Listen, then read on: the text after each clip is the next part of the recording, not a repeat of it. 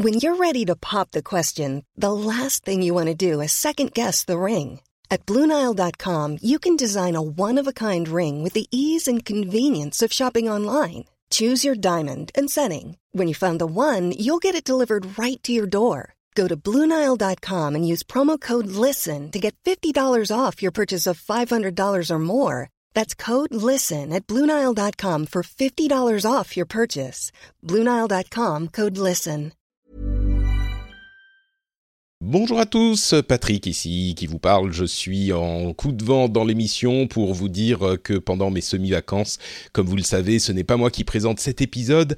Après l'épisode avec Jérôme la semaine dernière, on a aujourd'hui un épisode avec Guillaume qui euh, mène la conversation évidemment lui aussi d'une main de maître. Donc euh, je vais vous laisser dans ses mains expertes. Mais avant ça, je vous rappelle que si vous êtes à Paris le 26, il y a une rencontre le 26 août. Il y a une rencontre qui est organisée au Corcoran du Sacré-Cœur. Tous les détails ils sont sur le site bien sûr, mais euh, n'hésitez pas à vous joindre à nous. Euh, comme je le disais, il y a sans doute moins de monde qui va être présent parce qu'on est encore en août. Pour des raisons d'emploi du temps, c'est un petit peu compliqué à organiser autrement. Mais venez nous dire bonjour, euh, nous saluer et puis boire un petit coup ensemble, ça serait sympathique si vous êtes disponible.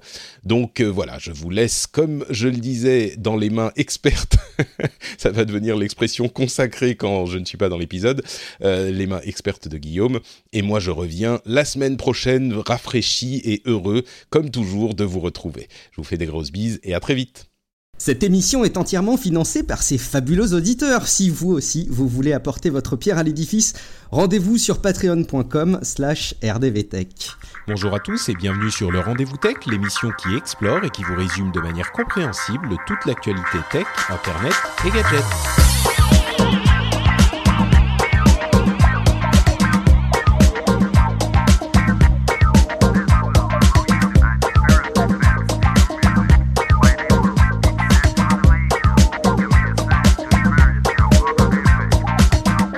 Bonjour à toutes et à tous et bienvenue sur le Rendez-vous Tech, l'émission qui explore et qui vous résume de manière compréhensible toute l'actualité tech, internet et gadgets. Après l'épisode mené d'une main de maître par Jérôme Kainborg, euh, eh ben, c'est encore un remplaçant de Patrick qui va vous accompagner pour cette émission. Je suis Guillaume Vendée et je suis ravi de vous présenter exceptionnellement cet épisode 258 au milieu de l'été 2018. Il est évidemment pas euh, possible de remplacer totalement Patrick qui profite de quelques jours de repos bien mérités.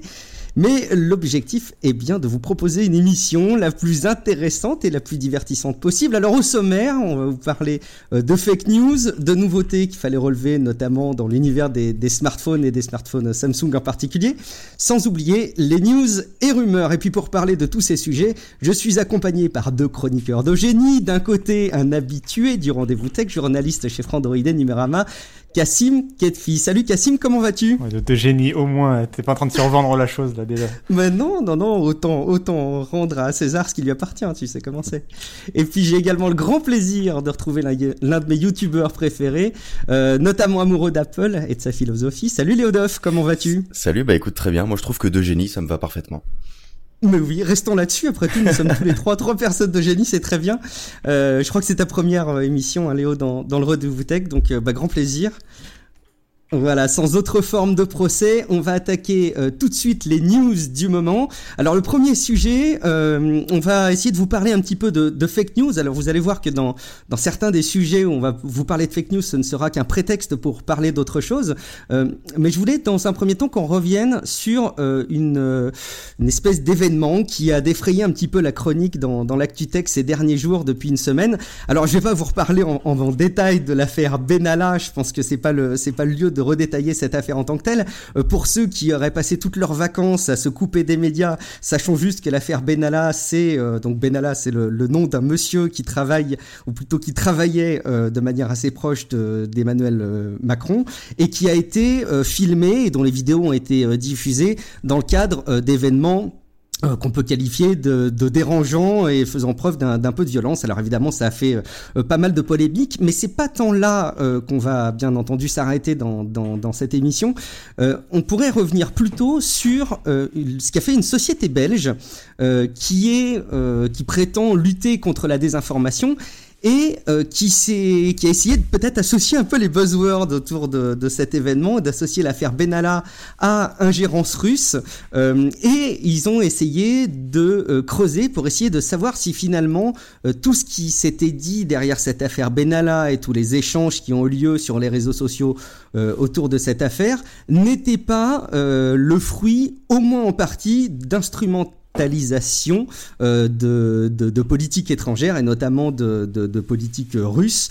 Euh, et donc ils ont mis en place une étude, enfin ils ont mené, ils ont mené une étude, euh, et on va détailler très rapidement la manière dont a été faite cette étude, puisqu'ils ont donné la méthodologie euh, en diffusant le, les résultats de l'étude. Ils ont pris deux fichiers euh, qu'ils ont constitués euh, eux-mêmes, basés sur Twitter.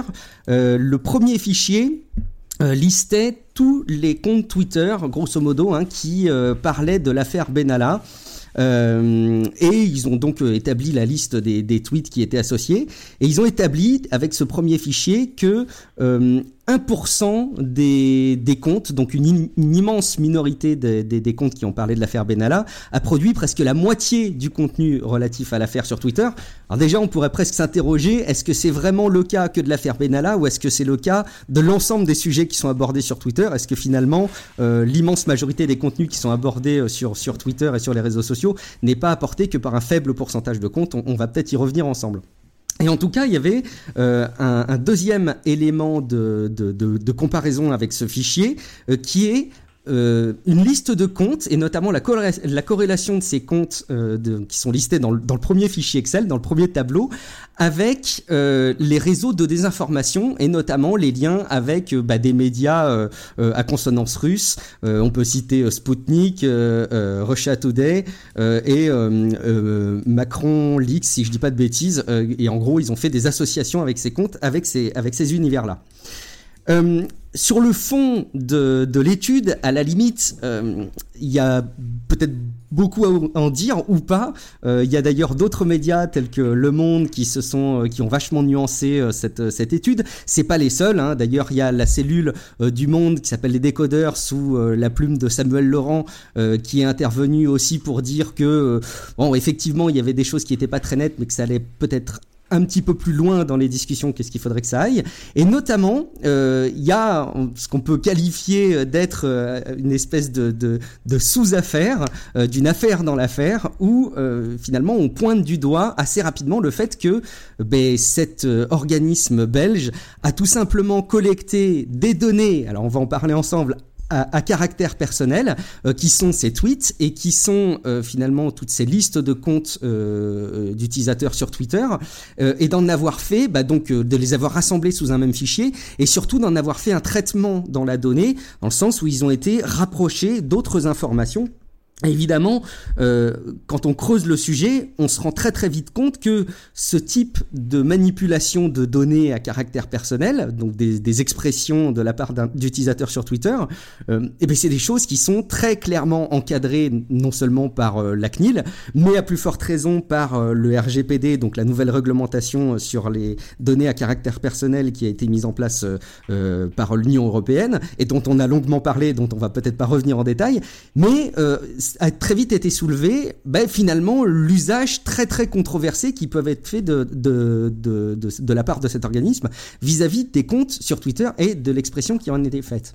Alors du coup, moi je me suis assez vite interrogé sur le fait que Effectivement, quand on prend les choses au pied de la lettre sur euh, l'usage de la part de, cette, de cet organisme euh, et de Twitter, bah, ça ressemble quand même noir sur blanc à ce qui est indiqué euh, dans les cadres réglementaires de ce qu'il faut éviter de faire, c'est-à-dire collecter des données euh, liées à des données personnelles et donc les lister sans le consentement et en faire des traitements, donc de rapprocher des fichiers. et en même temps, finalement, ils sont partis euh, de données vraiment publiques. Et on est aussi en droit de se dire dans quelle mesure est-ce que ce qui est diffusé sur Twitter, est-ce que ce qu'on diffuse aujourd'hui sur Twitter, ce sont des données à caractère personnel, est-ce que finalement on prend bien la mesure de ce qu'on fait quand on publie sur Twitter? Il y a un sentiment un petit peu curieux de, de à, ce sujet. Cassim, de ton côté, tu as, suivi, j'imagine, évidemment l'affaire. Euh, donc je parle pas vraiment de l'affaire Benalla, mais plus de cette affaire euh, de, de, de, cet organisme belge. Euh, est-ce que toi, tu trouves, tu fais partie de plutôt ceux qui trouvent que le, le, le traitement qui est fait est abusif, ou est-ce que finalement, euh, tu trouves qu'il y a un petit peu trop de vagues qui sont faites pour un faux sujet de fond sur une étude qui finalement et apporte finalement peut-être pas tant d'infos que ça et sur lesquelles il y aurait peut-être beaucoup de choses à redire sur la méthodologie. Bah, disons alors déjà, euh, bon, effectivement l'étude portait sur essayer de vérifier euh, les vecteurs de diffusion de l'affaire Benalla et savoir euh, s'il y avait une volonté sur Twitter de peut-être faire paraître l'affaire plus grosse qu'elle ne l'était.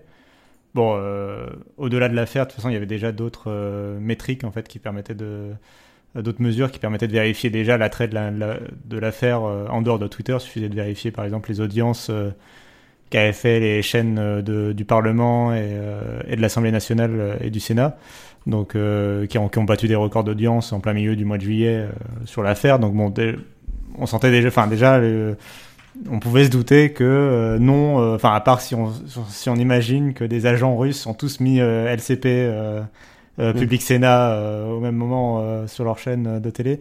Non, a priori, voilà. Mais sur le... Et puis le périmètre, juste d'étudier uniquement Twitter, enfin de se concentrer sur Twitter avec cette méthodologie-là, c'est peut-être un peu réducteur, effectivement. Voilà, tu disais, t'en parlais un petit peu, mais effectivement, sur Twitter, en fait, toutes les affaires, quand on prend le chiffre, c'est facile de dire 1% des comptes Twitter, 50% du volume. en fait, c'est c'est parce que 1%, c'est 1% d'un nombre énorme de personnes. Euh, surtout, alors je sais plus le pourcent, il, représente, c'était sur les utilisateurs totaux de, total de, Twitter ou c'est. Euh, c'était sur le nombre d'utilisateurs qui ont mentionné l'affaire, effectivement, sur l'ensemble des gens qui ont cité euh, l'affaire Benalla dans leur tweet. Mais toujours est-il que de toute façon, sur Internet, il y a toujours, enfin, c'est toujours quelques comptes effectivement qui génèrent le plus de, contenu et enfin, c'est quelque chose d'assez classique. Alors après, c'est peut-être pas dans ces proportions exactement. Euh, il y a peut-être eu euh, un peu plus que d'habitude ou un peu moins, euh, peu importe. Mais c'est pas quelque chose de complètement incroyable de voir que en fait quelques comptes ont fait plus de contenu que la majorité quoi. sur Twitter, je pense qu'il y a plus de lecteurs que de, personnes qui écrivent des tweets en fait. Évidemment, évidemment. Et, du coup, sur le, sur le sentiment du coup de, de pointer du doigt le fait qu'il y a un traitement des données, est-ce que tu fais partie de ceux qui pensent Alors on va, on n'est pas juge, hein, on n'est pas avocat, on n'est pas, on, c'est pas à nous de dire ce qui est légal et pas légal. Mais enfin, à chaud, j'ai quand même le sentiment qu'il y a un affrontement entre ceux qui disent que bah, c'est pas légal et c'est carrément abusif, et ceux qui disent non mais vous êtes gentils, euh, ils se sont basés sur des données publiques qui ont été données sciemment par des gens, donc il y a peut-être certaines choses à revoir. Mais enfin bon, dans le fond de l'histoire, on en fait tout un flanc pour pas grand chose quoi. Alors moi, je suis plutôt dans le premier camp, c'est-à-dire que je, enfin, euh, des deux choix, des deux, deux choix, j'estime que euh, même si ces données sont publiques, même si tu as choisi de publier des données sur toi, euh, sur ton compte Twitter en public ou d'écrire dans des tweets, euh, ça donne pas automatiquement le droit à une entreprise ou une association de faire un fichier qui recense toutes les personnes et toutes les tweets et de les mettre en corrélation supposée avec des orientations politiques, etc. Euh, je, voilà, moi j'étais plutôt dans la personne qui était gênée. Euh, après, effectivement, c'est quand même, ça reste des données publiques. Je comprends l'idée qu'on puisse se dire, euh, ah, mais c'est en public, donc autant se servir. Mais c'est pas quand même, c'est quand même pas comme ça que fonctionne euh, le, le, le, transfert d'informations sur Internet. C'est pas Bien comme sûr. ça que, en fait, c'est pas comme ça que ça fonctionne, quoi. Donc, tout le monde doit être dans les clous. la CNIL est là pour ça justement, malgré son pouvoir, euh, somme toute assez limité euh, de, juridiction, quoi. Euh, mais mais d'ailleurs assez déjà saisi de l'affaire et donc on attendra on attendra les conclusions de, la CNIL, mais non a priori niveau, enfin il y a, a, a priori y a un problème légal quand même sur sur le fond, quoi. Hmm. Elle, a, elle, a, été mobilisée par de nombreux euh, internautes et utilisateurs sur Twitter qui se sont retrouvés dans ce, dans ce fichier. Alors, faut savoir que pour accéder au fichier, de, si je dis pas de bêtises, il hein, faut, faut avoir notamment des, des, accréditations en tant que, en tant que journaliste. Euh, ça a pas l'air d'être euh, vraiment très très clair la manière dont sont rediffusées les infos derrière, mais en tout cas, il y a un truc, un sentiment un peu bizarre, c'est que chacun des comptes sont associés à finalement un matricule, et c'est là-dessus que surfent aussi euh, pas mal de détracteurs de cette étude, c'est que ils se, ils se plaignent du fait qu'ils ont été associés à un matricule circulent. évidemment, ça crée un, sentiment de, confusion un petit peu par rapport à tout ça. Bah, Léo, ta position? Rapidement, juste rapidement pour dire qu'en plus, c'est vrai que c'est une étude qui a été rapidement reprise sans forcément. ah, comme beaucoup. Hein. Oui, bah oui, voilà, comme toujours, quand il y a quelque chose qui, qui va dans notre sens, je le fais aussi. Euh, t'as vite fait de le reprendre en te disant ah bah vous voyez j'avais bien raison et en fait euh, tu te rends compte après que l'affaire était problématique. Ça pose la question hein, d'ailleurs. Enfin, je, je pense qu'on est tous à pointer du doigt ceux qui rediffusent du contenu sans le lire intégralement. Euh, malheureusement, je crois qu'on est beaucoup beaucoup plus nombreux qu'on ne le pense à faire ça. Euh, je le reconnais, voilà, moi le premier. Et, et du coup, ça, ça pointe aussi du doigt peut-être aussi certaines dérives des usages. Est-ce qu'on parle pas un peu vite sur Twitter? Est-ce ah qu'on bah, s'exprime pas un peu vite? Et, et est-ce que on n'a pas tendance à relayer un peu vite les choses? Euh, Léo, t'as perçu ça comment Ça te paraît un petit peu bizarre cette histoire? T'es un peu amer bah, Ou est-ce que finalement, là encore, il y a un flanc pour pas grand-chose? Écoute, ça me paraît un peu bizarre maintenant que, que je vous en entends parler en fait. Mais c'est vrai que j'aurais lu l'article, pas tellement, je pense que rien ne m'aurait choqué. Euh, là, je suis pas choqué pour autant, mais je me pose des questions. Ça, ça, t'interpelle un peu en sachant que il y a il y a, y, a y a, un certain nombre de choses aussi qui sont bizarres, mhm. euh, et notamment le, le, le format de l'étude. Alors on parle quand même de documents Excel. Certes, il y a des infographies qui sont très bien menées, mais aujourd'hui on peut mener, on peut réaliser très belles infographies euh, sur la base de données qui sont euh, extrêmement simplistes. et puis il y a même le format dont a, été diffusée l'étude, qui est une page Spark. Donc Spark, c'est un, un, un, outil de la suite Adobe pour mettre en ligne de manière très rapide et très simple, sans se prendre la tête sur la technique, du contenu sur euh, sur le web. Et tout ça donne un sentiment euh, un, petit peu bizarre euh, et ça donne une impression un petit peu de, manque de crédibilité. Et donc finalement, on se demande si ça retourne pas un petit peu le regard contre les auteurs de, de l'étude. bon, donc un enseignement en tiré ne, diffusez pas des tweets trop rapidement, même si c'est le principe de Twitter, ne rediffusez pas trop vite, et prenez le temps de creuser ce qui est présenté sous la forme d'une étude. Ça, c'est un enseignement de fond. Autre sujet autour des, fake news, c'est notre ami euh, si j'ose dire, Alex Jones, euh, qui est. Oula, je me désolidarise immédiatement de cette phrase. Je vais le terme d'ami qui est allé beaucoup trop vite dans ma présentation, euh, d'Alex Jones, qui n'est pas le frère du chanteur Tom, non, Tom Jones, Oula. ça marche pas. Oula, non mais c'est introduction de news là. Oula. sujet suivant d'Alex Jones, euh, qui est un présentateur, euh, et on va mettre de côté quelques, quelques sourires pendant quelques minutes pendant qu'on va parler de ce sujet, euh, qui est un, un, un présentateur d'une émission, de plusieurs émissions d'ailleurs, euh, euh, purement conspirationnistes. donc il y a plusieurs thèmes hein, qui, lui sont, qui lui sont chers, mais évidemment tout ce qui touche de près ou de loin au conspirationnisme aux États-Unis est un sujet qu'il reprend et sur lequel il surfe beaucoup. D'ailleurs, bah. il avait été il avait interviewé euh, Donald Trump. Euh, ils avaient eu une conversation euh, diffusée sur le web pendant les pendant les élections. Et voilà, il y a le côté un petit peu tout ce que vous pouvez vous imaginer de sulfureux de Donald Trump. Vous pouvez mettre ça en x10 et vous l'attribuer à, à, à, Monsieur Jones. Et je bah, pense que vous aurez un portrait assez réaliste de un la personne. Un exemple assez concret, c'est le fait qu'il nie, enfin, il fait partie des gens qui nient la tuerie de l'école je sais plus laquelle. Euh, enfin, il y avait eu une tuerie en. Ouais, Sandy Hook. Euh, il y avait donc il y avait une tuerie aux États-Unis. Il faisait partie des personnes qui pensaient que c'était des acteurs et que tout avait été fabriqué, quoi. Bien sûr. Alors il y, en a, il y en a plein. Hein. Enfin, si on creuse le, le, sujet, effectivement, il y a aussi. Euh, c'était lui qui avait notamment relayé euh, activement. Alors, il n'était pas à l'origine, hein, mais activement l'histoire sur le certificat de naissance euh, bah, prétendu d'Obama, qui serait pas américain. Enfin voilà, tous ces sujets que vous pouvez vous imaginer être euh, très faciles à propager sur le web. Euh, eh ben, vous pouvez vous imaginer que c'est du, du, du, des, des, sujets qui se plaisaient à relayer. Et il a plusieurs émissions. Il surfe beaucoup sur ben, les nouveaux médias, donc notamment YouTube les podcasts, évidemment euh, sur Facebook, et puis sur les réseaux sociaux euh, en général. Euh, et ça fait évidemment partie de ces individus et de ces thèmes qui sont abordés, sur lesquels il y a toujours un arbitrage à faire, je pense, de la part des sociétés qui diffusent ces contenus ou qui aident à la diffusion de ce contenu. C'est de dire à partir de quel moment est-ce qu'il y a une liberté d'expression, et on sait que tout ça est origine aux États-Unis avec une liberté d'expression assez, assez particulière et assez exacerbée. Là-bas, c'est un droit relativement important. Donc, euh, dans quelle mesure est-ce qu'on les laisse s'exprimer, euh, ces personnes-là? Et dans quelle mesure est-ce qu'on n'a pas un rôle de euh, j'ose pas utiliser le terme de censeur, mais à minima de, de modérateur des contenus qui sont diffusés euh, au grand public.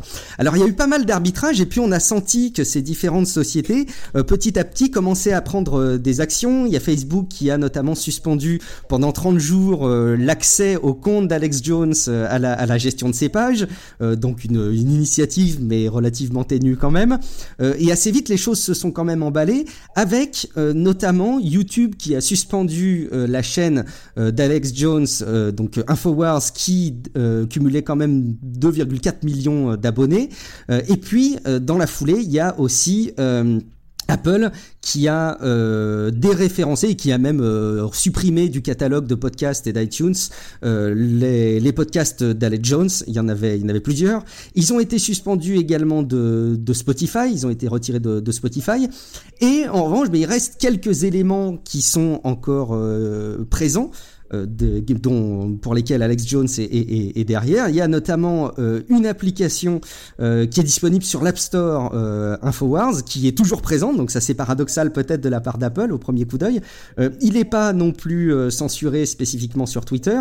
Évidemment, tout ça c'est compliqué, parce que si jamais on le censure, eh ben, ça donne du grain à moudre à ces conspirationnistes qui justement disent, vous voyez, on est censuré, donc ça donne encore plus de crédit. Alors, Comment est-ce qu'il faut agir par rapport à Alex Jones? Euh, Comment est-ce que vous, vous percevez que l'action serait la, la, plus saine? Est-ce que Léo, toi, tu, au premier coup d'œil, tu as l'impression, encore une fois, j'oppose de manière manichéenne deux positions, mais je vous laisse apporter votre vision des choses. Euh, est-ce que tu as le sentiment que euh, Alex Jones, bah, faudrait le laisser parler, même s'il dit des énormités, quitte à ce que ce qu'il dit soit traduit en justice si jamais ça, ça a matière, mais c'est pas le rôle de ces plateformes-là de modérer, puisqu'on sait pas jusqu'où ça va aller après. Ou est-ce qu'au contraire, tu penses qu'il est grand que ces plateformes aient une responsabilité sur les contenus qui sont diffusés. Évidemment, on, a à l'esprit aussi tout ce qui a pu être abordé, encore une fois, dans le cadre des fake news pour les élections américaines ou pour le Brexit. Comment est-ce que tu penses qu'il faut agir? Est-ce que tu penses que les sociétés, là, euh, prennent la bonne direction? Moi, je suis pas trop pour la censure. Euh, je pense pas que ce soit la solution et je pense pas qu'il en faille une. Euh, même si d'un autre côté, Facebook a déjà testé avec les, sites qui relaient des fake news euh, de mettre en dessous des petites vérifications en disant non, regardez cet article a dit que ça c'était faux, etc. et que ça a visiblement pas trop marché puisque les gens continuent à partager ces fake news. Je pense pas qu'il faille censurer euh, censurer des gens, euh, censurer des messages. D'autant plus qu'au final la, censure, on sait pas à quel degré elle s'applique en fait. Quand Apple dit euh, Apple ne tolère pas les, discours haineux, on dit oui mais qu'est-ce qu'un discours haineux? Est-ce que si demain je fais un podcast pour dire ouais les emojis sur Android ils sont dégueulasses, est-ce que c'est un discours haineux? Tant qu'il n'y aura pas une intelligence artificielle qui mettra un degré sur ça c'est trop, ça c'est pas assez, je pense pas que la censure moi soit une solution. Est-ce que tu ferais plus confiance C'est intéressant du coup qu'on creuse aussi cet aspect-là. Est-ce que tu ferais plus confiance à un algorithme euh, et, encore le problème, ce serait de dire que cet algorithme, on va pas savoir forcément exactement comment est-ce qu'il fonctionne, comment est-ce qu'il, quelles sont ses limites, quel niveau il est faillible. Est-ce que tu serais toi plus confiant qu'un algorithme gère ce genre de choses euh, en te en te dédouanant d'une certaine manière d'une intervention humaine, bien que ce soit quand même compliqué quoi. Complètement, parce que je pense que ce serait plus euh, plus précis. Il y aura un degré défini, alors que quand tu dis euh, quelqu'un machin ne tolère pas les discours haineux, tu vois, si, ça veut rien dire, ça veut absolument rien dire. Donc je ferais plus confiance à un algorithme. Je dis pas que ce serait la solution, mais euh, mais je, je le ferai je lui ferai plus confiance. Ouais. Euh, Cassim, dans cette situation là où on voit des choses qui sont euh, bah, allez, maintenant unanimement censurées de la part d'Alex Jones, euh, où est-ce que va ton bon point par rapport à la, gestion de ce, problème Infowars? Ouais, sur ces questions-là, tu es toujours partagé, mais euh, alors déjà, ce que je voulais dire, c'est que sur la liberté d'expression, euh, la liberté d'expression aux États-Unis, même si euh, elle est très large, ce qu'elle encadre, en fait, c'est le fait que le gouvernement n'a pas le droit de t'arrêter pour ce que tu dis. En revanche, ça, c'est pas, c'est euh, une liberté, c'est pas un droit, dans la mesure où, euh, en gros, ça veut pas dire que Twitter est forcé par la loi de te laisser parler, en fait. Bien sûr. Ça veut mm. dire que donc euh, c'est Twitter a très bien le droit, s'ils veulent, sans que ce soit euh, faire se faire justice soi-même, sans que ce soit machin, de dire ce compte-là, on a on a on a juste pas envie qu'il s'exprime sur notre plateforme. Et, euh, et, aussi bien que quand euh, je sais pas, je vais sur euh, le forum euh, de Frandroid, euh, si je commence à insulter des gens, bah, Frandroid, on a le droit de bannir des gens de notre forum. Selon y a, les règles évidemment que vous êtes mises en place et que vous avez affichées. Mais en soi, enfin, il y a voilà, il y a rien qui nous empêche de bannir quelqu'un, voilà. Et et donc c'est ça, il faut bien le comprendre sur la liberté d'expression. Souvent, on pense que ça veut dire qu'on peut tout le temps tout dire n'importe quoi et que personne n'a le droit de nous censurer. c'est le gouvernement n'a pas le droit de t'enfermer pour ce que tu dis. En revanche, il y a Twitter ou Facebook ont par exemple ont le droit de, ne pas accepter que tu viennes sur leur page. D'ailleurs, par exemple, si on reprend le cas d'Apple, pendant longtemps, je ne sais pas si c'est toujours le cas, mais pendant longtemps, les applications qui mentionnaient Android dans leur nom euh, était interdite parce qu'elle a mentionné un produit concurrent. Non, mais c'est un cas qui montre bien que, euh, sans que ce soit politique, qui montre bien que Apple a le choix, tu vois, faisait la choix sur euh, ce qu'il publie ou non. Mm. Mm. là, en, là, en retombant dans le truc politique, voilà. sur le problème, après, ça, ça c'est le principe. sur le problème, je comprends bien l'idée qu'on ne sait pas où, où, où, mettre la barre et que ça veut dire mettre la, ça veut dire mettre entre les mains de Twitter, Twitter et Facebook, euh, qui sont des plateformes importantes. C'est-à-dire qu'en fait, si on t'interdit d'être sur, euh, si Twitter t'interdit d'être sur Twitter, euh, tu perds un vecteur important de diffusion de l'information. Et admettons que bah, ce soit contre un gouvernement hostile, bah, comme le gouvernement certains pourraient le considérer pour les États-Unis par exemple en ce moment, mais ou des gouvernements encore plus sur, sur le, de dictature, etc. Euh, bah là, on, se dirait, ah bah non, il faudrait que Twitter laisse parler les opposants et euh, il faut, ce serait mal du point de vue de Twitter de censurer les personnes. Moi, je pense, après, euh, ceci étant dit, je pense là qu'en l'occurrence, Twitter fait une erreur en ne, en ne supprimant pas le compte et en, et en faisant le jeu du nous, on juge pas, on laisse tout le monde faire tout et n'importe quoi sur notre plateforme.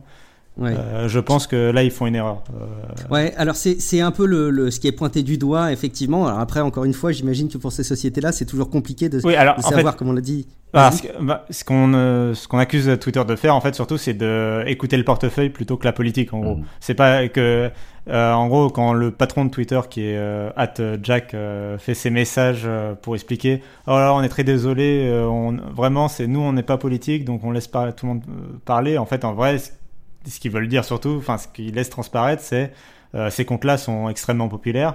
Celui de Donald Trump en particulier, qui est le premier diffuseur de fake news dans le monde.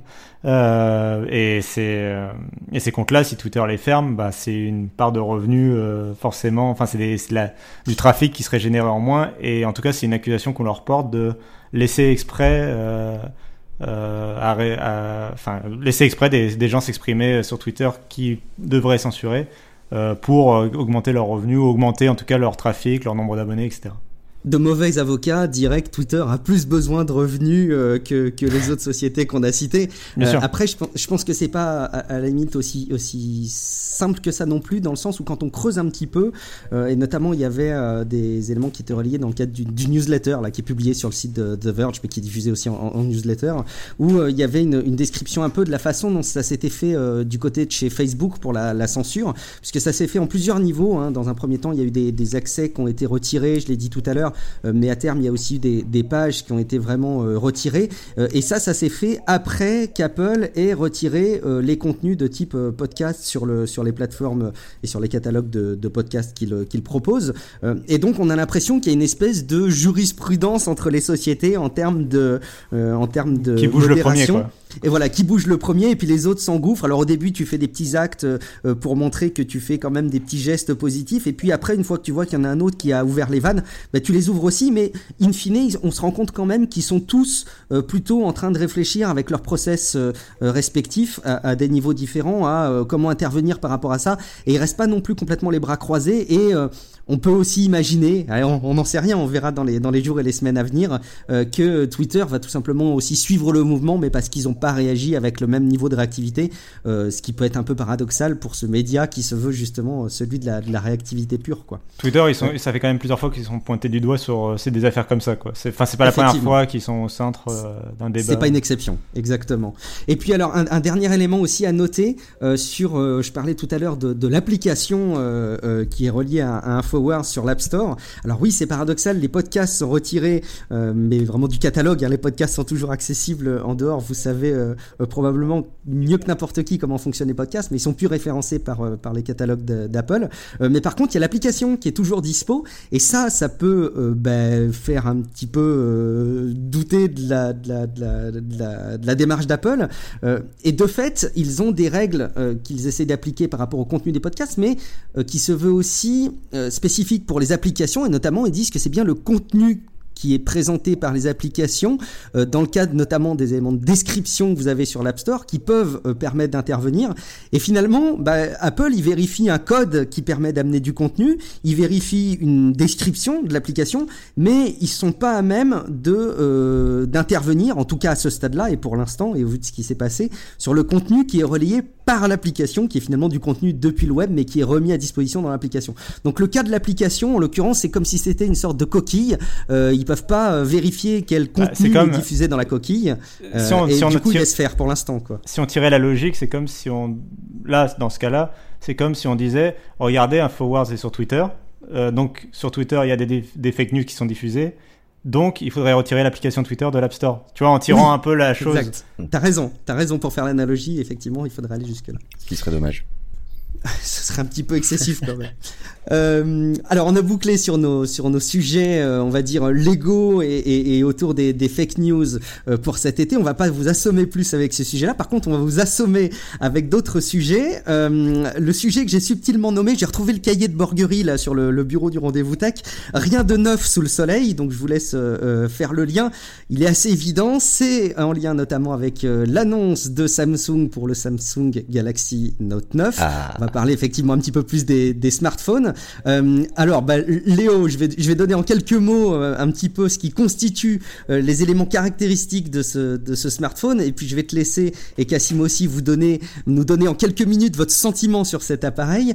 Alors, en gros, le Samsung Galaxy Note 9, c'est le même que les précédentes versions, mais en plus puissant, avec une beaucoup plus grosse autonomie, et notamment une meilleure qualité dans, dans l'ensemble, mais pas des, pas des grosses révolutions. Il y a les choses notables, euh, en tout cas selon moi, et ce que j'ai vu passer, c'est le S Pen, donc qui est ce fameux accessoire de type mini stylet qui est euh, fourni avec le Samsung Galaxy euh, Note 9, euh, qui est Bluetooth et qui va permettre du coup d'avoir des interactions un petit peu un petit peu plus poussées. Il y a le Dex qui va être euh, un câble. Alors le DeX, c'est cette fonctionnalité qui permet de transformer ce smartphone, c'est une arlésienne, hein, en ordinateur à part entière en le branchant à un écran et puis aussi avec un clavier et une souris, en faire un vrai euh, ordinateur. Donc le DeX qui va être euh, possible désormais avec un seul câble, alors qu'avant il fallait une espèce d'adaptateur. Euh, L'appareil photo à ouverture variable qui a déjà été présenté dans le Samsung Galaxy euh, S9. Euh, et puis, allez, un élément quand même qui est pas caractéristique de l'appareil, mais qui a euh, fait pas mal de bruit, et on va en parler un petit peu aussi, c'est, allez, l'exclu Fortnite pendant quelques jours sur les appareils Samsung. Alors Léo, toi je sais que tu es un grand adorateur de tous ces appareils, on sait que tu as une, une préférence dans la philosophie Apple, mais pour autant ça t'empêche pas de regarder euh, de manière assez objective, je dirais, tout ce qui se passe dans la concurrence, et évidemment t'as pas pu manquer cette annonce, même si on n'a pas appris beaucoup de choses, t'as suivi l'annonce. Alors, ce qui, qui m'a empêché de manquer la conférence Samsung, c'est la conférence Samsung en fait. J'ai commencé à regarder euh, et j'ai trouvé ça absolument insupportable. Euh, Le produit, je pense, est excellent. Euh, le Note 9, il y a pas, y a pas non plus énormément de, de, de nouvelles fonctionnalités, mais euh, mais je pense que le produit est très très bon. Mais j'ai du mal avec le message en fait. Je comprends pas ce que fait Samsung. Je comprends pas à qui s'adresse ce ce Note 9 puisque c'est pour les professionnels, etc. Mais euh, ah, juste après avoir dit oui pour plus de productivité, on vous a mis une super batterie, ils disent et un skin Fortnite. J'ai vraiment du mal à comprendre le, le, le- la cible de ce smartphone. Après, ils présentent le Dex, euh, tout ça pour mettre une vidéo sur un grand écran et taper et écrire sur sur des notes sur le sur le téléphone. Je comprends pas non plus euh, l'intérêt. Le, truc qui a été cool au final, moi, c'est le S Pen. Je trouve ça très malin d'avoir mis du Bluetooth à l'intérieur. J'ai hâte de voir les, usages qu'on pourra en faire. Et à part ça, je retiens pas euh, pas grand chose. Je crois pas qu'il il y ait grand chose de nouveau sur le Note 9 en fait.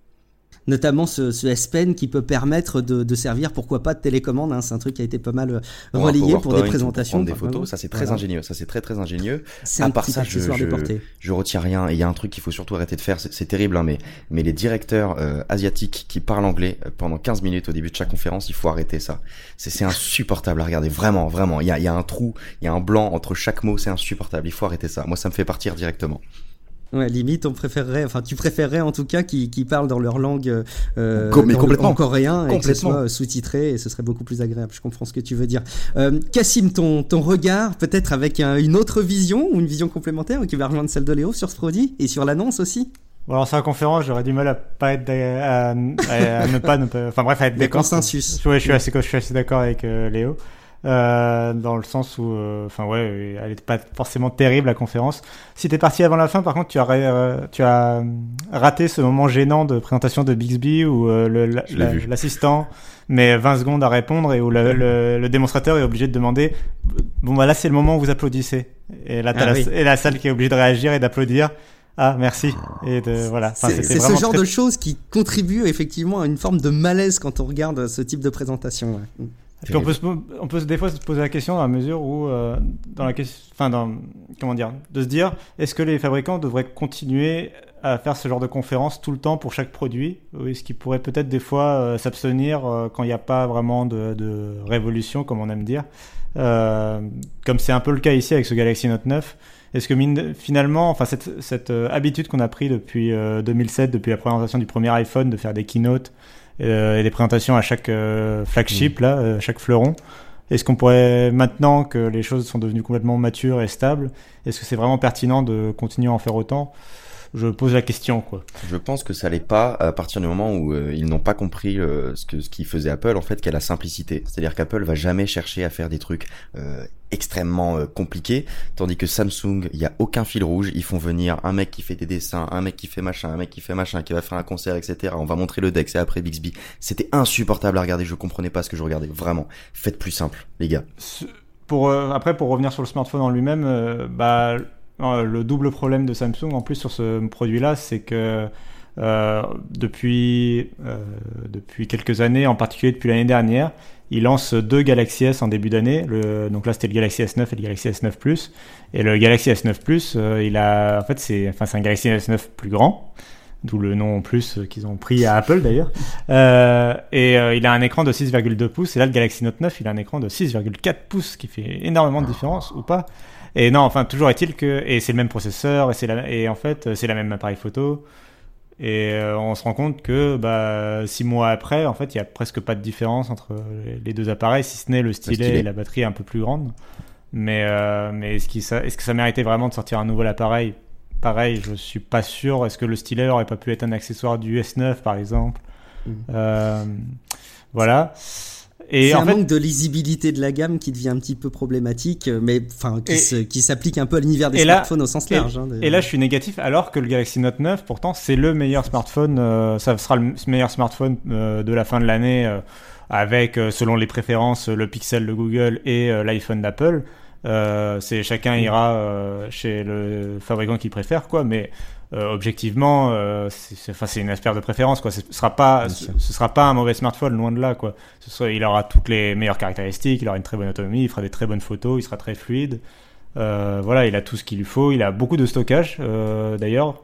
128 Go pour le modèle de base. C'est ça, pour le coup, c'est vraiment euh, une nouvelle étape. Il est 1 euh, terabit euh, ready, mm. donc il peut aller, il peut aller jusqu'à 1 tera au passage, ce qui, ce qui, me paraît complètement dingue pour un smartphone. Alors justement, c'est marrant parce qu'on liste un petit peu tous les éléments qui montrent que bah, le, le, produit, l'industrie en tant que telle, elle est, elle est intéressante, elle est bonne. Aujourd'hui, c'est difficile de se tromper quand on prend un smartphone aujourd'hui, surtout un smartphone haut de gamme, parce qu'on a quand même des bonnes performances, on a du sérieux derrière dans la fabrication, on a quand même un manque de lisibilité dans les gammes et dans les, dans les promesses des usages. Et du coup, on a aussi un sentiment de malaise quand on a, euh, on en avait déjà parlé, hein, c'est pas une nouveauté euh, qu'on va annoncer dans cet épisode, mais cette exclusivité Fortnite euh, qui est seulement de quelques jours sur, sur Samsung, et à la limite peut-être même ce qui serait plus intéressant à discuter, mais je pense qu'on va pas s'attarder sur le sujet, c'est donc Fortnite qui propose son, qui est, qui est disponible en téléchargement en dehors du Play Store, et ce qui est juste rigolo pour le petit clin d'œil, c'est le fait que le Play Store affiche un résultat quand vous tapez Fortnite qui est nous n'avons pas Fortnite sur le Play Store, grosso modo, et aussi que Fortnite, euh, dans sa démarche, juste pour remettre les choses dans leur contexte, pour, appliquer, pour installer une application euh, sur un smartphone Android qui n'est pas euh, disponible sur le, sur le Play Store, il faut accepter les sources inconnues. Enfin voilà, c'est une option qu'il faut cocher, qui, qui peut faire peur à ceux qui, qui font attention à ce qu'ils installent sur leur smartphone. Et ils ont bien raison. Et donc du coup, Epic, la société qui diffuse Fortnite, demande à désactiver cette option pour justement qu'on puisse installer l'application en dehors du Play Store sur Android. Et ce qui est assez intéressant, c'est qu'une fois que vous avez installé Fortnite, il y a une petite notification qui vient, qui, pointe et qui dit bah maintenant que vous avez installé Fortnite, grosso modo, vous pouvez euh, vous pouvez désactiver cette option et retrouver la sécurité de votre smartphone. Euh, donc voilà, on sent que c'est pas euh, tout tout fluide dans l'installation de Fortnite, mais on comprend évidemment les raisons. On va pas revenir dessus. Juste pour revenir sur cette annonce et sur la lisibilité de la gamme des smartphones par rapport à la promesse du, du, produit, je voudrais aussi qu'on cite bah, typiquement la pub qu'on a vu passer qui compare le Samsung Galaxy Note 9 à l'iPhone 10 ou alors c'est un, on va dire un, thème créatif récurrent dans les dernières pubs Samsung où c'est grosso modo un client qui vient en Apple Store qui décrit les avantages d'un produit euh, Samsung et euh, du coup le, genius euh, enfin le, vendeur de l'Apple Store qui se retrouve tout embêté parce que les arguments des, des, iPhones ne sont pas convaincants face au face au Samsung. Et du coup c'est une discussion de fond qui est menée je trouve dans, dans l'univers de la tech ces dernières semaines. C'est le fait que vraisemblablement Samsung aurait peut-être tendance à se tromper euh, d'adversaire à force de s'opposer systématiquement à Apple et à l'iPhone parce qu'à côté, il y a euh, des acteurs, euh, c'est relayé dans les derniers rendez-vous tech, dans tous les bons podcasts tech, il y a plein d'acteurs qui proposent des produits au rapport qualité-prix très intéressants, qui n'ont pas forcément les mêmes promesses que les hauts de gamme, mais des acteurs avec des, des, marques telles que Xiaomi dont on a déjà parlé, qui proposent des produits qui sont, à mon sens, peut-être des concurrents beaucoup plus sérieux pour les smartphones Android de, Samsung que l'iPhone. Euh, et d'ailleurs, Xiaomi qui met les bouchées doubles en lançant une, nouvelle marque qui, dont le nom peut prêter à sourire, qui est, le qui est la, la marque enfin en tout cas le premier produit sera le Pocophone F1 qui serait donc proposé en, Inde. Euh, du coup, est-ce que Samsung se trompe pas un petit peu d'ennemis, Léo, quand on voit euh, tout ce qui se passe? Est-ce que finalement il ferait pas mieux de s'inquiéter euh, de d'autres concurrents qu'Apple? Bah non seulement ils se trompent d'ennemis, et puis je suis pas certain qu'ils aient implanté un ennemi dans leur communication en fait. Et ils ont toujours fait ça, je comprends pas. Mais le deuxième vendeur de, de smartphones, s'il faut aller dans les chiffres, c'est pas Apple. Il me semble que c'est Huawei qui est passé devant. Et je pense pas un signe, ça, hein. Pardon? C'est un signe, ça, justement. Hein. Oui, ouais, non, mais complètement, complètement. Donc euh, oui, non, moi je comprends pas cette stratégie. J'ai vraiment le sentiment en fait que du coup, euh, les fans de Samsung ne sont pas des fans de Samsung, mais ils ont simplement un ennemi en commun.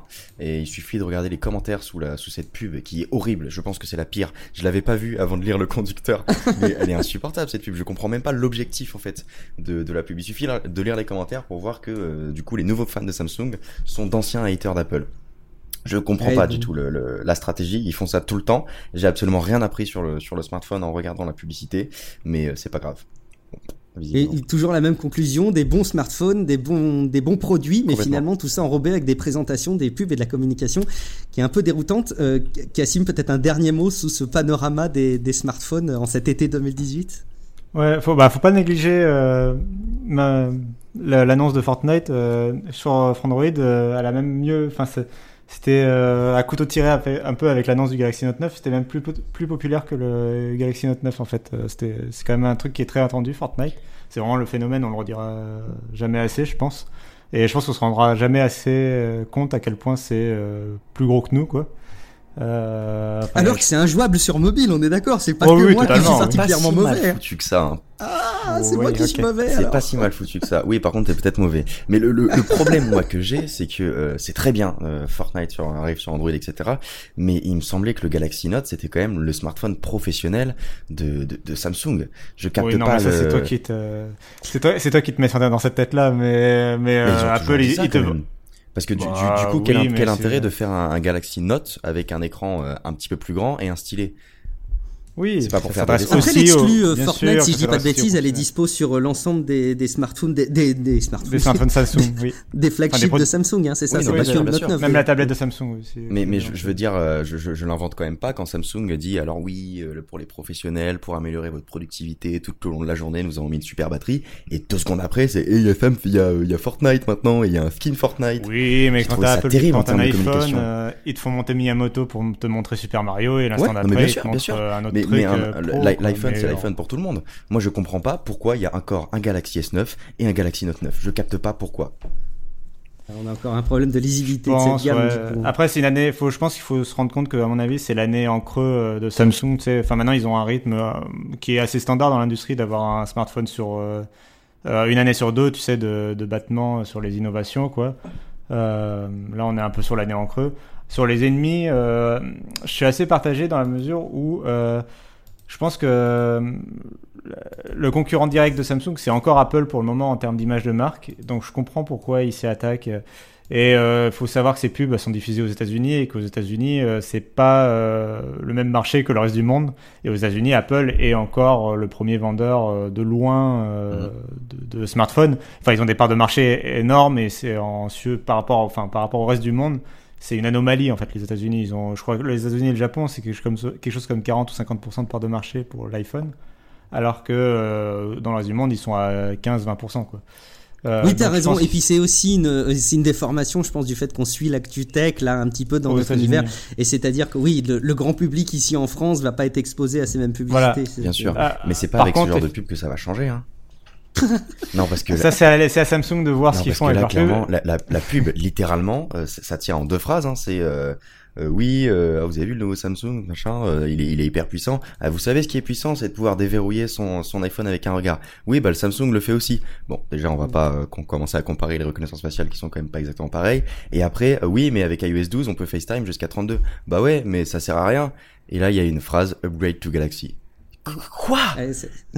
Quel est le message? Je sens qu'ils t'ont choqué un petit peu. Mais, euh, mais du coup, euh, mais du coup, sur les autres concurrents, par contre, oui, vous avez raison qu'en Europe, euh, c'est plutôt euh, Xiaomi et Huawei qui sont en train de bouffer la part du lion. J'avais fait un article il n'y a pas longtemps justement sur Samsung à ce sujet, et effectivement, tu as Huawei et, Xiaomi qui ont une croissance de genre 40%, 40 à 50% de trimestre en trimestre. Enfin, sur un trimestre de l'année sur l'autre. Alors que Samsung était plutôt lui en baisse en fait, en baisse légère puisque le marché stagne. Euh, donc tout ça pour dire que oui, Huawei et Xiaomi sont en train de prendre le marché. Euh, euh, et donc c'est à Samsung après de, enfin, Samsung va devoir réagir là-dessus. Et puis et puis un, un, dernier mot. Alors en plus ça me permet de raconter ma vie, donc j'en suis d'autant plus ravi. mais Xiaomi c'est aussi une, une boîte qui, de mon point de vue, arrive presque à faire au moins aussi bien que, que Samsung sur une réponse euh, concrète d'écosystème. Euh, c'est-à-dire, je, m'explique, il n'y a pas que le smartphone. Cette société est en train d'arriver avec des produits qui euh, apportent des solutions à des usages d'aujourd'hui qui sont super convaincants, notamment des accessoires pour la domotique. Il n'y a pas que le smartphone, quoi. Il y a des accessoires pour la pour la maison connectée. Il y a cette trottinette dont moi je suis tombé fou amoureux là depuis que je me ah suis ah il, y a, quelques jours. une trottinette électrique. Enfin, j'ai le sentiment que au-delà de cette concurrence sur laquelle Samsung, à mon avis, se, trompe d'adversaire. Il y a aussi des acteurs qui arrivent non seulement de manière très crédible sur le terrain historique que sont les, smartphones pour l'usage perso, mais aussi sur plein d'autres réponses auxquelles aujourd'hui les autres acteurs n'apportent euh, bah, pas de réponse, pas de nouvelles propositions, et c'est peut-être aussi ça qu'il faut, surveiller du coin de l'œil. Moi, je maintiens juste pour, euh, finir euh, une chose depuis des années que je le dis, c'est que Samsung ne sera pas un grand acteur de la vente de smartphones. Pour moi, ce sera un grand fabricant, puisqu'il y a des écrans que seuls eux savent faire, etc. Euh, ils sont très très bons techniquement, mais je pense qu'il y a des gros problèmes dans la gestion, dans le message, dans la communication, dans le, le, fait de foutre un putain de bouton Bixby. Voilà, ça par exemple. Ce genre de choses, moi j'ai vraiment du mal et je pense que qu'ils tiendront pas non plus euh, non plus des, des, des, décennies. Euh, ça reste un excellent fabricant par contre. Ouais, euh, juste pour juste pour conclure sur le Pocophone, euh, t'en parlais rapidement, ce, cette nouvelle marque et ce nouveau smartphone lancé par Xiaomi. Euh, t'as parlé d'un lancement en Inde, il sera aussi lancé en, en Europe et on a eu l'invitation euh, pour l'annonce en France, donc euh, donc voilà, ça nous concerne aussi une, marque de plus pour un, même constructeur, mais euh, une, force de plus peut-être pour séduire les gens. On pourrait parler encore, hein, quand on parle de, Samsung, on pourrait parler de cette, cette, enceinte qui est pas sans évoquer le, le HomePod. On va pas, on va pas tout détailler, mais encore une fois, euh, peut-être la conclusion qu'on peut en faire, c'est qu'on est tous d'accord pour dire que ce sont d'excellents produits et peut-être que la façon de l'amener au grand public pourrait être un peu parfaite. Bon, ben parfait. Euh, on va faire une, une transition euh, et comme le veut la tradition, on va parler deux minutes de la plateforme euh, Patreon, juste pour vous inciter, vous qui écoutez le rendez-vous tech, à soutenir l'émission sur Patreon avec des sommes bah, qui souvent représentent à titre individuel qu'un ticket de bus ou un métro hein, par par semaine. mais ça permet évidemment tout mis tout, tout mis bout à bout de générer une véritable rémunération. D'ailleurs, il y a Patrick qui s'est expliqué un petit peu sur Patreon sur la manière dont était reçu ce financement et comment c'était utilisé. Donc il, fait preuve d'une transparence que même certains politiques ne, ne, font pas preuve. Donc, donc bravo Patrick. Et puis dans la place qui est la mienne aujourd'hui, je peux que vous inciter à soutenir aussi Patrick pour tout ce qu'il a tout ce qu'il a mis en place, peut-être même involontairement inspiré chez nombre d'autres acteurs du monde du, podcast, de la vidéo en ligne. J'en sais quelque chose. Et puis bah, en soutenant le rendez-vous tech, vous contribuez aussi tout simplement à continuer à faire vivre ce média indépendant, unique en son genre. On compte sur vous. Euh, la tradition le veut, c'est euh, de pas dépasser trop euh, des épisodes trop longs. Donc je vois le fouet numérique qui s'abat sur moi, mais on ne va pas passer à côté de quelques news et rumeurs. On va commencer en parlant du tweet de trop. Est-ce le tweet de trop en tout cas de la part d'Elon Musk? Euh, pas que le tweet, mais de l'annonce en tout cas de trop, où euh, Elon Musk a parlé de stratégie qu'il envisageait de mettre en place pour, euh, pour Tesla. Alors, on va parler de sujets très financiers et on va peut-être pas les aborder dans leur intégralité. il y aurait matière à faire des épisodes sur la finance de la tech à part entière. mais juste pour dire que Elon Musk euh, voudrait tout simplement sortir Tesla euh, de la bourse des marchés financiers et euh, du coup de faire injecter un investissement que certains verraient du côté de, l'Arabie Saoudite d'ailleurs pour financer Tesla, pour renflouer les caisses et puis être moins soumis à la volatilité de la bourse et soumis notamment aux différentes annonces. Alors on sent que c'est un combat qui mène. Hein. il avait annoncé il y a de ça quelques semaines qu'il voulait bah, tout simplement mettre en place une espèce de plateforme forme de notation des journalistes et des, canards en ligne euh, pour rétablir la vérité sur son entreprise. Euh, et on sent qu'il va être aussi moins soumis à la bourse. On sent qu'il en, en veut euh, de, l'action et notamment des, commentaires qui sont faits sur, sur Tesla. évidemment, ceux qui avaient parié à la baisse sur l'action de Tesla eh ben, se, plaignent et ont commencé à, à porter un peu plainte parce qu'évidemment, l'action a grimpé de manière conséquente suite à, suite à cette annonce. Alors dans les news et rumeurs, hein, juste je redonne un petit peu le contexte. Si vous voulez réagir, Cassim, Léo, vous n'hésitez pas à prendre la parole. Et puis sinon on enchaîne pour, euh, pour, pour enchaîner les, les petites news. Euh, donc pas de réaction de votre part, c'est ça J'ai beaucoup parlé pour Samsung, je te laisse. Cassim, pas de réaction sur Tesla Ah, on a perdu Cassim, non? Allô? Cassim, ah, quelle ah, oui, je me suis muté. Ah, voilà. Alors, pas de réaction sur euh, Tesla J'ai oublié de, mettre, de me démuter. Euh, fallait bien que ça arrive. Donc je disais juste que c'était la dernière musquerie en tête, euh, mais mais euh, il en est pas à son premier épisode là. Et je pense qu'il va surtout falloir bientôt oui, qu'il débranche Twitter, le bonhomme. Il va falloir lui faire comme les présidents américains, il va falloir lui retirer l'accès à Twitter. Euh, le prochain combat de l'Union européenne serait-ce les euh, ports de recharge de nos, smartphones? Euh, C'est la Commission européenne hein, qui a commencé à, évoquer le sujet euh, par la voix de Margaret Vestager. J'ai toujours du mal à prononcer le, nom de cette personne, mais vous savez, c'est elle qui est derrière notamment l'annonce de la condamnation de, Google dont on avait parlé il, y a de ça, il y a de ça plusieurs épisodes, l'amende record, et qui a commencé à bah, dire qu'il y avait eu une espèce d'entente et d'accord des principaux constructeurs euh, de smartphones, euh, Apple, LG, euh, Motorola, enfin bref, on va pas tous les citer, mais pour créer des chargeurs qui soient bah, tous au même format, notamment en capitalisant sur le format micro USB. par contre, les choses évoluent un petit peu parce que bah, déjà il y a la technologie qui évolue, donc évidemment ce format micro USB, il évolue lui pour arriver maintenant sur l'USB-C, type C pour notamment les, smartphones haut de gamme. et puis on a Apple qui continue à faire la, course un peu sur un autre terrain avec son, port Lightning. Alors, est-ce que l'Union européenne, après avoir fait trembler, façon de parler, hein, euh, Google avec une amende record sur ses pratiques euh, anticoncurrentielles avec Android, va arriver à faire plier tous ces constructeurs pour qu'ils parviennent tous à utiliser le même port de recharge je, vous avez des, vous avez des, des, spéculations là-dessus? Il bah, y, y, a une notion euh, importante. Euh, il me semble, il me semble que l'idée, euh, c'est qu'il y ait un seul bout du câble qui soit, qui soit universel, qui soit USB-C. il me semble que si Apple met avec son iPhone un câble USB-C vers Lightning, ça rentre totalement dans la loi. Donc en gros, c'est de fournir quand tu vends ton appareil de quoi être compatible avec le truc standardisé, quoi. Complètement. Euh, bah, on suivra euh, ce qu'il en est. On sait à quoi bon sert Alexa, hein, on en a bien parlé de ces, ces, assistants connectés, euh, mais c'est nouveau, on sait à quoi ne sert pas Alexa, contrairement à ce qu'on pensait. Alexa n'est pas très utilisé pour passer des commandes sur Amazon, c'est quand même le comble. seuls 2% des utilisateurs d'Alexa s'en servent pour passer commande sur Amazon, malgré le nombre d'assistants Echo qui ont été commercialisés. Et pire, 90% des personnes qui ont acheté quelque chose sur Amazon via Alexa ne réitèrent pas l'opération. Bon, et en fait, quand on y réfléchit, c'est vrai que c'est pas très très pratique d'acheter des choses euh, sur euh, les assistants connectés. Je pense qu'on a encore besoin d'avoir ce retour visuel, cette espèce de confirmation du prix, du, de la tête du produit. Euh, et finalement, quand on y réfléchit, ça paraît assez naturel. vous achetez, vous, des, des, produits avec les assistants connectés? Alors déjà, faut, déjà, faut se servir des assistants connectés. Oui, alors c'est le même problème pour moi. Voilà, déjà, donc pour acheter encore moins. Je m'en sers un tout petit peu pour, pour les lumières de temps en temps, pour lui demander la, météo et pour lancer un minuteur, mais sinon, sinon pas vraiment. Donc alors pour passer des commandes sur Amazon, non merci. Ouais, j'ai pas un seul assistant connecté non plus. Enfin, j'en ai, je l'utilise vraiment jamais quoi. Et, euh, et, non, ouais, du coup, pas, pas, pour passer des commandes. Surtout, je vois pas comment. Enfin, je comprends très bien les, le, les petits, le petit 2%, parce que je vois pas du tout comment tu pourrais passer des commandes sur Amazon avec un truc vocal.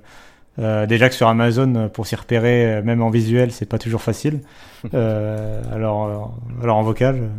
Tu sais qu'on on fait, des, on fait des procès sur la tronche de, du, du, site Amazon, euh, mais en fait, ce qui est assez dingue, c'est que c'est du wireframe, hein, ce, ce, ce, site, et euh, du coup, c'est euh, clairement euh, assumé de leur part de pas mettre d'éléments de, de, de, vraiment de design sur le parcours de commercialisation. C'est-à-dire qu'ils font vraiment la structure en squelette du site et ils la mettent en ligne euh, comme ça. Je ah, ça se voit un peu, mais du coup, ça, ça, se voit, mais pourtant, tu vois, ça, ça les pénalise pas au niveau de leurs résultats en termes de commercialisation. Euh, et d'ailleurs, il y aura une mise à jour euh, chez Alexa qui va lui permettre, tenez-vous bien, c'est compliqué, il faut suivre, hein, qui va permettre à Alexa euh, de euh, se rappeler, de, de rappeler à dit, euh, bon bref, en gros, quand vous lui demandez quelque chose qu'elle ne sait pas faire, elle va dire qu'elle ne sait pas le faire, mais elle va apprendre à le dire, et plus tard, quand vous allez peut-être lui redemander de, de faire quelque chose, elle va vous dire qu'elle a appris à le faire. Vous m'avez pas suivi ah, bon, moi non plus. Du coup, elle le rappelle pas, en fait. Il faut le redemander plus tard. Non, elle va pas plus tard dire qu'elle a appris à faire quelque chose, mais par contre, quand on va lui redemander quelque chose d'analogue, elle va dire Ah, au fait, euh, l'autre jour, tu m'avais demandé un hmm. truc, j'ai pas su y répondre, mais maintenant, je sais faire. D'accord. Mon exemple était, notre exemple était beaucoup plus clair que mon explication, du coup, Léo. Oui, complètement. Apple Pay qui progresse, euh, on savait pas trop comment ça allait vivre à moyen et long terme. Euh, bah, Apple Pay progresse fortement dans le monde, notamment, et ça cumule plus de 250 millions d'utilisateurs.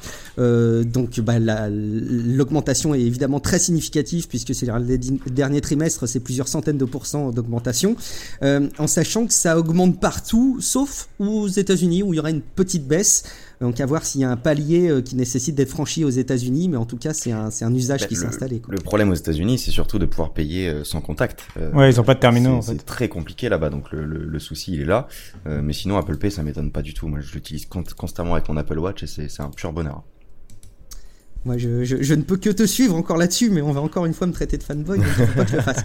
Euh, Snapchat qui souffre suite à sa refonte. Euh, bon, et on va pas rentrer dans les détails là non plus euh, des, des, des, des, chiffres, mais grosso modo, euh, les, le nombre d'utilisateurs baisse sur Snapchat et c'est euh, bah, une avancée assez nette.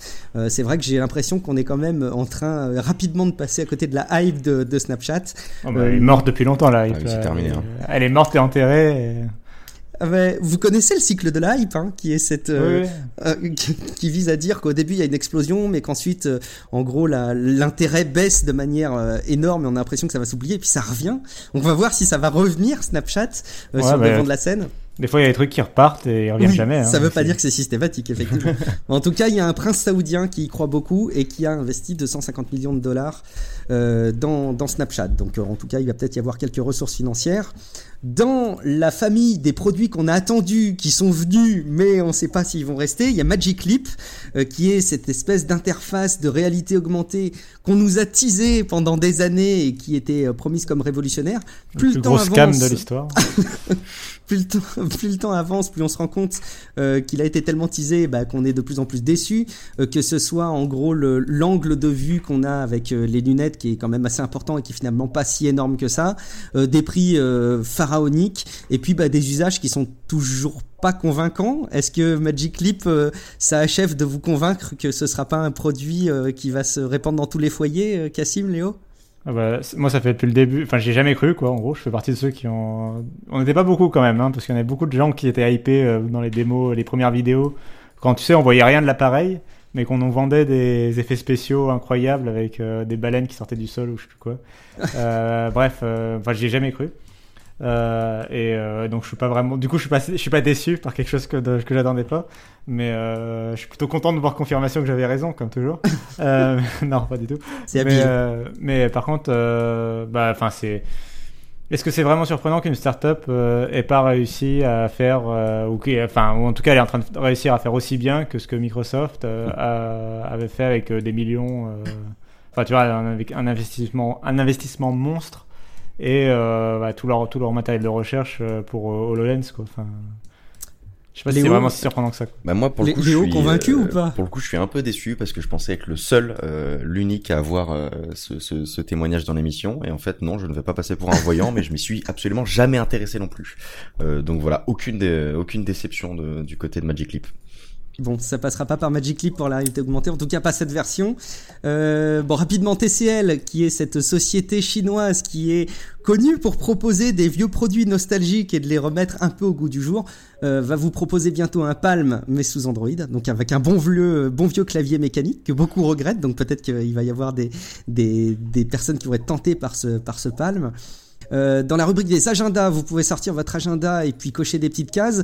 Euh, le Google Pixel 3 et Pixel 3 XL, ce sera le, le 4 octobre Ah, pour leur annonce. Bien. Euh, Hydrogen, Hydrogen One de Red qui peut-être a moins de euh, moins de crédibilité ou moins d'intérêt parce que visiblement c'est un smartphone révolutionnaire avec un écran comme vous n'en avez jamais vu avec des technologies de dingue. Mais bon beaucoup spéculent sur le fait que ça va être un vrai flop. Ce sera en tout cas le, le 2 novembre. Euh, et puis dans la rubrique agenda bah, il y a une case que vous pouvez cocher depuis quelques jours. C'est évidemment Android euh, 9 paille comme une tarte qui est dispo depuis pas mal de jours.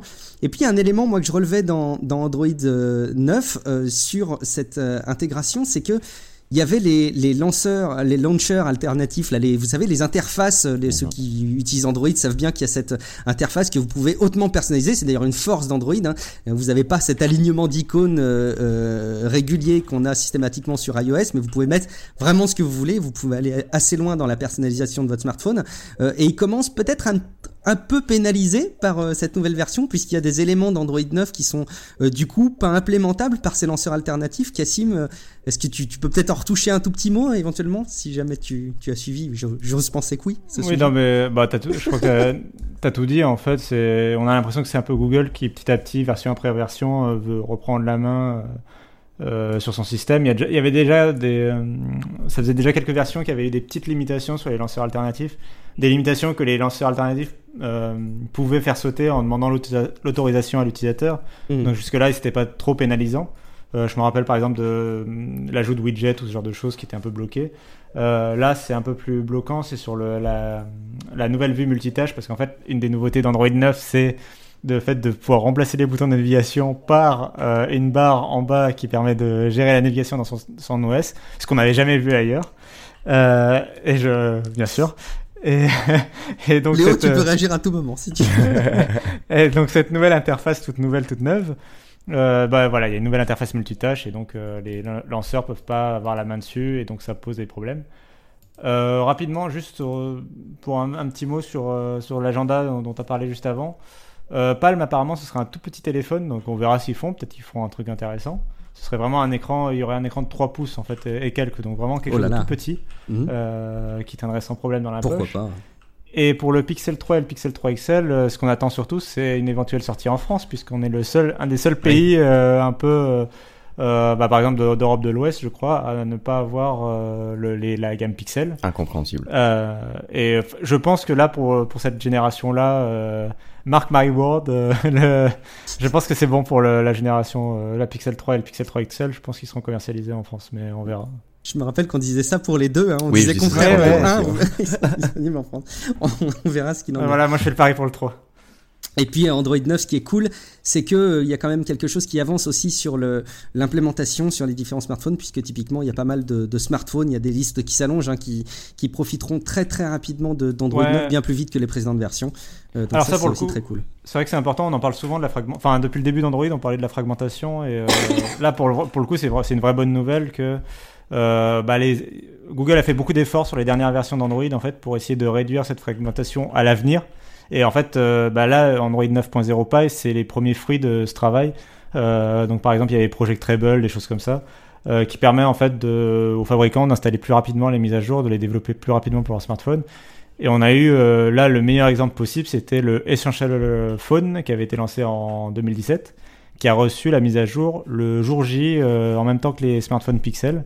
Donc ils ont vraiment, voilà, c'est un fabricant tiers qui a lancé la mise à jour le même jour que Google. Donc ça montre que voilà, les efforts de Google sont en train de payer sur ce sujet-là, quoi. Et tant mieux, franchement, c'est tout ce qu'on peut souhaiter. Peut-être passer sur Android d'ici 10 ans, on sait pas. Hein. Oh, la mauvaise langue. Oh, non, non, vraiment, vraiment, j'aime beaucoup ce que ce que Google fait euh, à Android et, euh, et encore plus leurs smartphones. Bon, ils sont moches malheureusement, mais leurs smartphones sont excellents. Ah, ça dépend. Il y en a pour tous les goûts quand même. Mais typiquement le Essential ouais, non, les pixels, ils sont... les pixels, ils sont moches. Ils sont très, très moches. ouais. Bon, ça fera pas l'unanimité. Euh, les appareils reconditionnés seraient-ils les, les, produits d'avenir Finalement, on n'en parle peut-être pas assez souvent, mais ça reste des solutions qui peuvent être super intéressantes pour euh, des personnes qui voudraient, euh, bah voilà, pas faire exploser leur budget, mais pour autant profiter de smartphones euh, plutôt intéressants. c'est tout ce, ce, marché avec des, des services en ligne qui vous proposent de commander des smartphones reconditionnés, donc qui ont été revus. D'ailleurs, il y a différents niveaux de, de, de vérification de la part de ces sociétés-là qui vous proposent des smartphones. Alors parfois, ils sont un peu plus abîmés, parfois, ils ont été intégralement tout bien revérifiés et ils sont comme neufs. et en tout cas, c'est des pistes potentiellement pour faire euh, baisser la, facture. Et euh, la majorité euh, politique réfléchit à la mise en place d'un taux de TVA réduit pour ces produits. Bah, finalement, après tout, pourquoi pas S'il y a des vertus écologiques avérées et si c'est un, vrai bénéfice pour les consommateurs au final, après tout, pourquoi pas puis c'est aussi dans les arguments avancés, il y a aussi la question de l'emploi parce que c'est des usines de reconditionnement qui sont en France en fait. Mmh. On sait pas faire, on sait pas fabriquer des smartphones. Ça, je crois que c'est assez établi que le, design pour l'instant se passe surtout aux États-Unis ou euh, en Asie, et la fabrication se passe en Asie. Euh, donc c'est un marché de l'emploi qui nous a échappé. Par contre, les usines de reconditionnement sont en Europe et en France plus particulièrement. Et donc ce c'est aussi pour faire tourner euh, ce marché-là en fait. Que c'était que c'était envisagé. Et je trouve ça plutôt bien hein, pour le coup. là, c'est une bonne idée. Euh, on a une, une, news rapide, la flash, qui, qui c'est dans la rubrique des news qui font plaisir aux invités, puisqu'évidemment Léo, qui est très présent sur sa, sur sa chaîne YouTube, euh, va forcément, j'imagine, s'en réjouir. On a des, analyses d'audience de, de, en nombre de visites sur les cinq principaux sites euh, aux, aux États-Unis, euh, qui évoluent pas vraiment dans certaines ordres de grandeur, mais en tout cas, ce qu'on voit, c'est que Facebook euh, bah, baisse de manière significative en termes de consultation et YouTube euh, continue en gros à être à peu près au même niveau, voire même progresse un petit peu. Et ce qui fait que bah, dans l'ordre, euh, YouTube est en train de dépasser Facebook. Donc on présentait il y a de ça quelques mois la guerre qui se profilait dans les plateformes vidéo entre YouTube et Facebook. Bon, inutile de vous dire que le gagnant ne sera pas Facebook, clairement entre les deux, puisque la tendance semble assez significative, sauf à ce qu'il y ait des, des, révolutions dans les, dans les services. Google reste très loin devant, derrière Facebook et YouTube, on retrouve euh, Amazon et incroyable. Yahoo qui reste euh, dans les, dans les, dans les sites les, les, plus visités. C'est invraisemblable. Je dirais qu'il ne faut pas enterrer euh, IGTV trop vite. C'est ce que j'allais dire. Ah. Facebook peut-être pas, mais Instagram peuvent faire très très mal. Alors toi justement, un, mot rapide, euh, Léo, par rapport à ça, tu es présent sur, sur YouTube, euh, euh tu es aussi présent d'ailleurs sur Snapchat et sur, euh, et, sur Instagram. plus vraiment, hein. ça fait un, Alors tu, y étais, moi je t'avais suivi pas mal de... Quand j'étais sur Snapchat, tu y étais aussi, tu ça, vois, ça fait ça que je veux dire. on, a, on a arrêté en même temps alors. et du coup Facebook, c'est, bah du coup tu dois voir ça en te disant non, Facebook a pas su séduire les producteurs de contenu, par contre Instagram c'est quelque chose qui pourrait te pousser à faire du contenu en format vertical, construit pour? Alors Facebook n'a pas réussi à séduire les, les producteurs de contenu complètement. Euh, je pense que le problème est surtout là parce que je sais pas si vous avez déjà ouvert une page Facebook, mais c'est absolument abominable. C'est pas que c'est compliqué, mais c'est que l'interface est, horrible. Et puis il y a, cette question de feed en fait. Vous savez jamais si les gens vont voir votre publication. Euh, Ça c'est terrible. C'est beaucoup euh, beaucoup plus présent que le problème par exemple sur sur Instagram. Il faut toujours poster etc. C'est très complexe. Euh, et puis c'est une interface absolument abominable. Instagram c'est différent. Euh, c'est très très très bien fait. C'est l'endroit sur lequel les, les, les influenceurs on va dire on va les appeler comme ça préfèrent préfère bosser, les marques aussi. Euh, et IGTV, euh, pourquoi pas? Moi, je pense que je ferai pas de, de contenu. J'ai essayé une fois, euh, mais j'ai un peu de mal quand même avec le contenu vertical qui, qui dure en fait. Sur des stories, je mm. trouve que ça a beaucoup de sens parce que c'est du 15 secondes maximum, donc je, je, je considère que je suis encore en train d'utiliser mon smartphone. Au-delà de 30-45 secondes, je considère quand même que je regarde une vidéo, donc je peux poser mon téléphone ou alors le maintenir euh, de manière horizontale. Après, on peut hacker un peu le truc, hein, c'est pas obligé de faire des, euh, des vidéos verticales, mais ouais, moi j'ai un petit peu de mal avec avec cet aspect-là, même si je pense que ça va, je pense que ça va cartonner. En tout cas, faut revoir le format peut-être éditorial pour s'adapter. Plus que d'ailleurs une adaptation du, du format de l'écran, il y a aussi vraisemblablement une adaptation euh, éditoriale parce qu'effectivement, on reste pas une heure sur un format vertical. En tout cas, ça ne l'a pas, ça l'a pas prouvé pour l'instant. Bon, très rapidement, euh, Spotify va innover, mais pour notre plus grand plaisir, j'ai l'impression, ils vont nous proposer des pubs dans les accès gratuits. En tout cas, c'est un test qui est mené actuellement en Australie, mais qu'on va pouvoir virer. C'est quand même génial. Et, et en fait, Spotify dit, bah non, mais comme ça, on va pouvoir avoir des indicateurs sur euh, ce que les gens apprécient comme pub et n'apprécient pas, euh, puisque quand ils les auront zappés, c'est qu'ils les auront pas appréciés. Sauf qu'évidemment, à mon avis, le test, enfin, allez, je spécule, hein, mais le test va très vite se terminer en constatant que euh, une immense majorité des pubs va être virée et qu'il y aura jamais de pub qui va satisfaire l'utilisateur. Euh, et puis dernier clin d'œil pour le truc fun quand même, hein, il fallait pas passer à côté de ça. Euh, vous savez où est Charlie, ce jeu auquel vous avez peut-être joué euh, petit ou même euh, peut-être que vous jouez encore à où est Charlie, ce bonhomme avec ses rayures rouges et blanches, avec son bonnet euh, et, et qui a toujours un regard assez ridicule, je dois dire, mais qui se cache dans des paysages euh, toujours bien fouillés.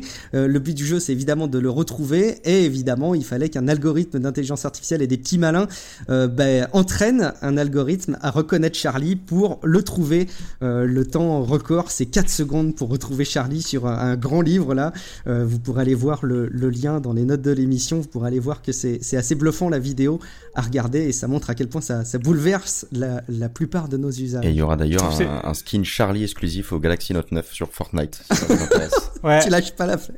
Moi, j'allais dire que c'était une jolie façon de boucler euh, avec la première, le premier sujet dont on a parlé, puisque au début de l'été, c'était un peu le jeu euh, où était euh, euh, Benalla euh, sur toutes les photos là. du président. Là là. On cherchait, on cherchait où il, où il était, ah, il était là, il était là. euh, tu vois, là Ouais, on, on va, on- La boucle est bouclée, quoi. la, la boucle est bouclée, mais je te laisse euh, la, la paternité sur cette, Oh bah. cette blagounette de fin de, de fin d'émission. Euh, merci beaucoup en tout cas, ce sera tout pour l'actualité de cet épisode du Rendez-vous Tech. Euh, promis, hein, vous retrouverez normalement euh, votre Patrick adoré la, semaine prochaine. Je pense qu'on a tous essayé de faire au mieux et on s'est tous défoncés pour faire le, moins mal possible le remplacement de, Patrick. À vos agendas pour l'IRL, comme on dit, hein, le, rendez-vous dans la vraie vie qu'organise Patrick le 26 août de 14h à 16h. Toutes les infos sont sur euh, FrenchSpin. .fr. Il n'est pas impossible d'ailleurs que je, que je m'y rende et qu'on puisse éventuellement s'y croiser si vous y allez. Ah, bah, j'y vais, moi. Ah bah tu Bien. vois, bah, peut-être qu'on s'y peut-être qu'on s'y croisera. Euh, comme vous êtes euh, donc tous euh, attendus, Euh, comme le veut la tradition, petit tour de micro pour vous permettre de retrouver les participants de cette émission. Léo, où est-ce qu'on peut te retrouver sur internet? Eh bien, sur principalement Snapchat. sur YouTube où je poste peu de vidéos et aussi sur Twitter où je tweete beaucoup trop. Voilà. Bon, là, comme ça tu on- ça veut dire quoi? Ça veut dire que tu prends des engagements pour la rentrée de rééquilibrer les choses ou pas? Écoute, euh, sans doute, sans doute. Donc euh, suivez, suivez Léo Duff, il y a des trucs peut-être intéressants qui arrivent. Parfait, merci Léo. Euh, Cassim, où est-ce que les auditeurs peuvent te suivre du coup? Euh, bah alors on peut me retrouver sur frandroid.com et Numérama, euh, et surtout sur Frandroid en fait, et on peut me retrouver aussi sur Twitter, at notcassim. Merci Cassim de mon côté. Je voulais très personnellement remercier Patrick de tout cœur pour m'avoir fait confiance pour animer le rendez-vous tech en son absence. Et puis bah, il m'a donné aussi carte blanche sur le contenu éditorial, donc c'est très cool. Euh, ça aurait Allez, on été- se met à faire n'importe quoi. Comment? Ah non, non, non, on va être obligé de faire du montage blanche. après, ça va pas. Euh, et puis bah tiens, pour l'occasion, pour tous ceux qui voudraient en savoir plus sur ce que je fais, je vous invite évidemment à découvrir, si vous le connaissez pas, un autre podcast sur la tech qui s'appelle Tech Café, euh, où je pense qu'on traite des sujets euh, régulièrement différents, sinon de manière complémentaire. Je vous invite évidemment à aller jeter un coup d'œil. Euh, merci beaucoup pour nous avoir suivis pour cette émission. Et puis, promis, vous retrouvez Patrick la semaine prochaine. Ciao à tous Ciao. Ciao